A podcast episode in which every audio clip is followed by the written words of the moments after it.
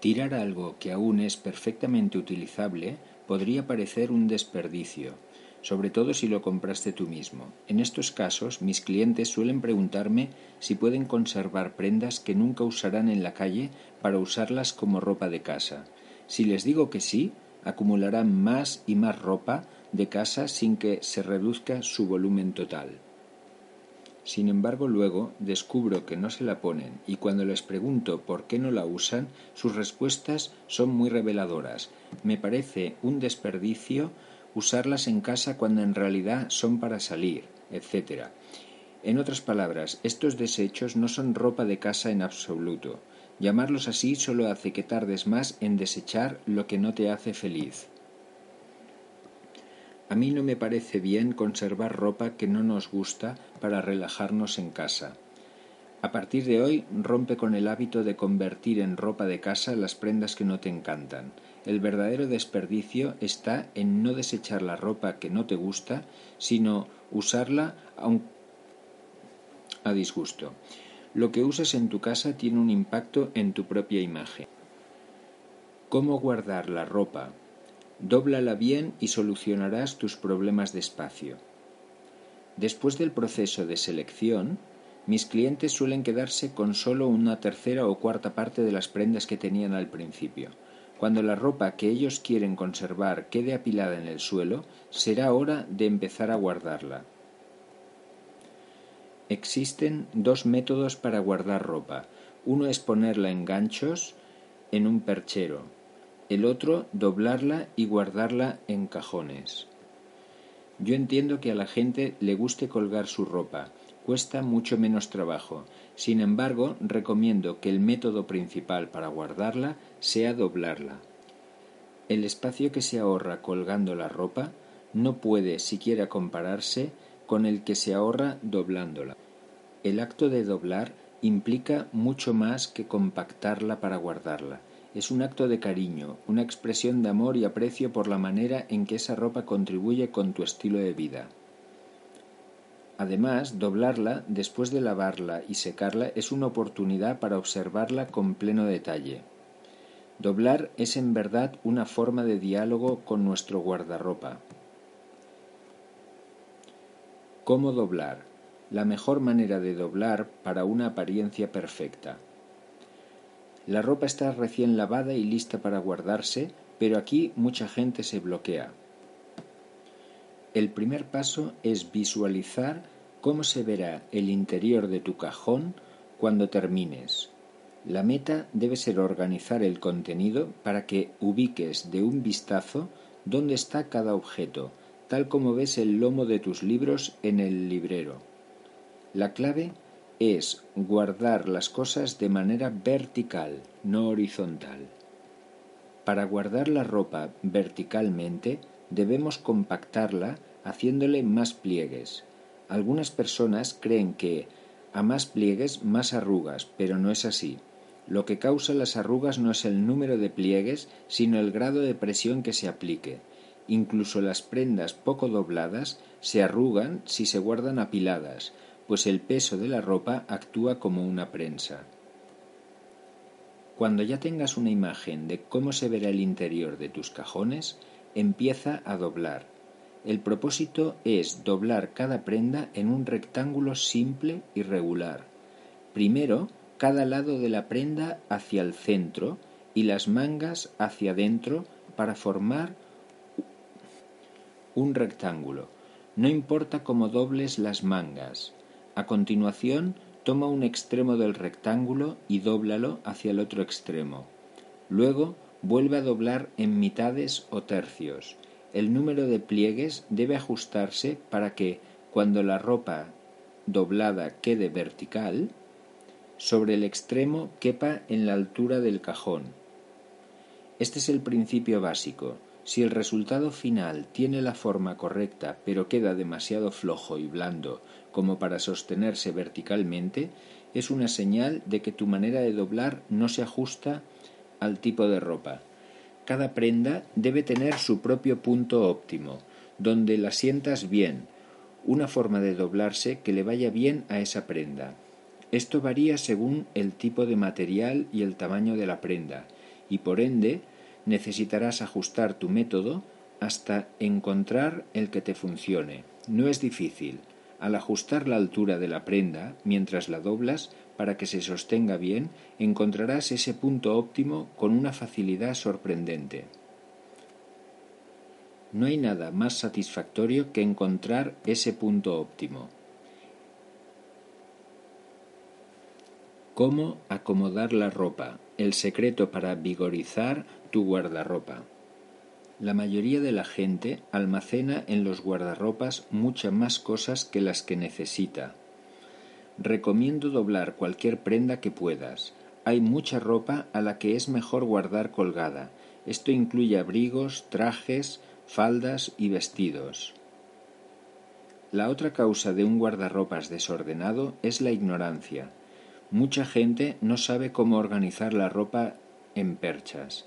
La regla básica es colgar junto la ropa de la misma la regla básica es colgar junta la ropa de la misma categoría, dividiendo el espacio del perchero con una sección para trajes, otra para abrigos, etc. Un truco para conservar el orden de los guardarropas y armarios que tanto te esfuerzas por organizar Acomoda tu ropa de modo que se eleve hacia la derecha. Para hacerlo, cuelga las prendas pesadas del lado izquierdo y las ligeras del lado derecho. Las pesadas incluyen las que son largas, de materiales más pesados y color oscuro. A medida que avanzas al lado derecho del perchero, la longitud de las prendas disminuye, su material se adelgaza y su color se aclara. Por categoría, los abrigos estarían en el extremo izquierdo, seguidos de vestidos, pantalones, faldas y, blusas. Además, organízala dentro en cada categoría de pesada a ligera. ¿Cómo guardar calcetines? Trata tus calcetines y mallas con respeto. Pon una punta encima de la otra y dóblalas longitudinalmente por la mitad luego en tercios y asegúrate de que las puntas queden dentro, no fuera, y de que el resorte sobresalga ligeramente en el extremo. Por último, enróllalos en dirección al resorte. Si el resorte queda por fuera cuando termines, lo hiciste bien.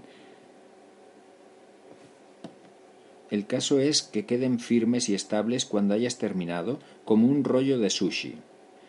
Cuando guardes los calcetines en tu cajón, acomódalos de punta para que se vea la espiral. De este modo puedes ver de un simple vistazo cuántos pares de calcetines tienes. Perdón, lo anterior que he dicho era para las medias. Doblar calcetines.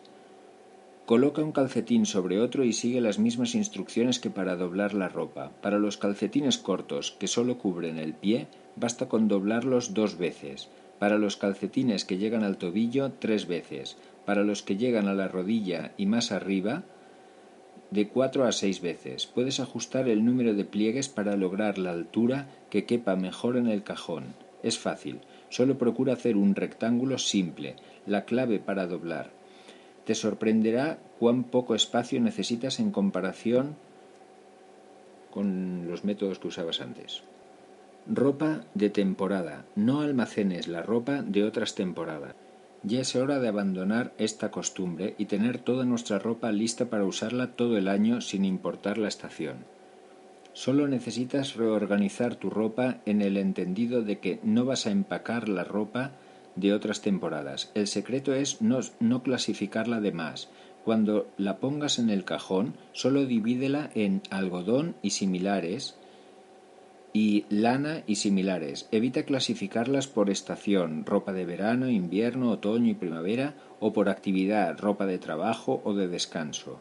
Si el espacio de mis clientes es limitado, les pido que empaquen solo unas cuantas prendas pequeñas y específicas de otras temporadas, como trajes de baño, gorros de sol típicos de verano, guantes, gorros para la temporada invernal, etc.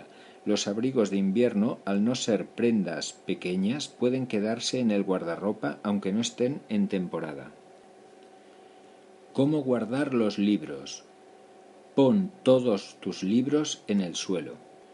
Yo suelo decir a mis clientes, por favor, empieza por retirar todos los libros de la estantería y ponlos en el suelo. Me miran con los ojos desorbitados y dicen, ¿todos? Son demasiados. Sí, lo sé, todos, por favor. Tomarlos de la estantería solo para volverlos a poner parece un desperdicio de esfuerzo. Aun así, no omitas este paso. Quita todos los libros de la estantería. No podrás decidir si un libro en verdad te atrapa si está en la repisa. Al igual que la ropa y cualquier otra pertenencia, los libros olvidados en, en la estantería por mucho tiempo están como dormidos o quizá debería decir que se vuelven invisibles, aunque están a la vista, pasan inadvertidos. Si te preguntas ¿esto me hace feliz mientras ves las cosas en estantes o cajones? La pregunta no significa mucho para ti. Para, decidir en verdad si quieres conservar o desechar algo, debes sacar las cosas de su hibernación mis clientes quedan sorprendidos por la rapidez y precisión con que son capaces de elegir después de esto. Pueden ver exactamente lo que necesitan y lo que no. Si mis clientes tienen demasiados libros para ponerlos todos en el piso, les pido que los dividan en cuatro grandes categorías. Generales, libros que lees por gusto, prácticos, libros de consulta, recetarios, etc., visuales, colecciones fotográficas, etc., y revistas. Una vez apilados, tómalos con la mano, uno por uno, y decide si quieres conservar o desechar cada uno. Por supuesto, el criterio es si te hace sentir placer o no cuando lo tocas. Recuerda que dije cuando lo tocas. Asegúrate de no empezar a leerlo. Leer te nubla el juicio, pues en vez de preguntarte lo que sientes, empezarás a preguntarte si necesitas ese libro o no. Imagina cómo sería tener una estantería llena solo de libros que de veras te encantan. ¿Acaso no es una imagen fascinante? ¿Qué mayor felicidad puede haber para alguien que ama los libros? Libros no leídos. Algún día significa nunca. Las razones más comunes para no deshacerse de un libro son tal vez sí que lo lea o quizá me den ganas de volver a leerlo. Tómate un momento para contar los libros que en verdad has leído más de una vez. ¿Cuántos son? Para algunos apenas llegarán a cinco y en el caso de algunos lectores excepcionales quizá alcancen los cien. Al igual que con la ropa, necesitamos detenernos y pensar en el propósito que tienen estos libros. Conserva solo los libros que te harán feliz con solo verlos en la estantería, esos que amas de verdad. ¿Qué hay de los libros que ya empezaste a leer pero aún no terminas? ¿O de los libros que no empiezas a leer? Muchos clientes conservan sus viejos libros de texto de sus épocas de estudiantes. Te exhorto a que dejes de insistir en que volverás a usarlos algún día y te deshagas de ellos hoy mismo. ¿Por qué? Pues porque las probabilidades de que algún día los leas son muy bajas. ¿Qué libros conservar? Los libros tienen su momento. El instante en que te topas con uno en particular es el correcto para leerlo para no perderte de ese momento, te recomiendo mantener tu colección pequeña. ¿Cómo ordenar los papeles? La regla de oro es desecha todos. Cuando ya has terminado de organizar tus libros, llega la hora de ocuparte de tus papeles. Te recomiendo tirar cualquier cosa que no pertenezca a una de estas tres categorías, actualmente en uso, requeridos por un periodo limitado y para conservarlos indefinidamente. Por cierto, la palabra papeles no incluye papeles con valor sentimental como las viejas cartas de amor o los diarios. Ordenar estos papeles reducirá drásticamente tu ritmo de trabajo.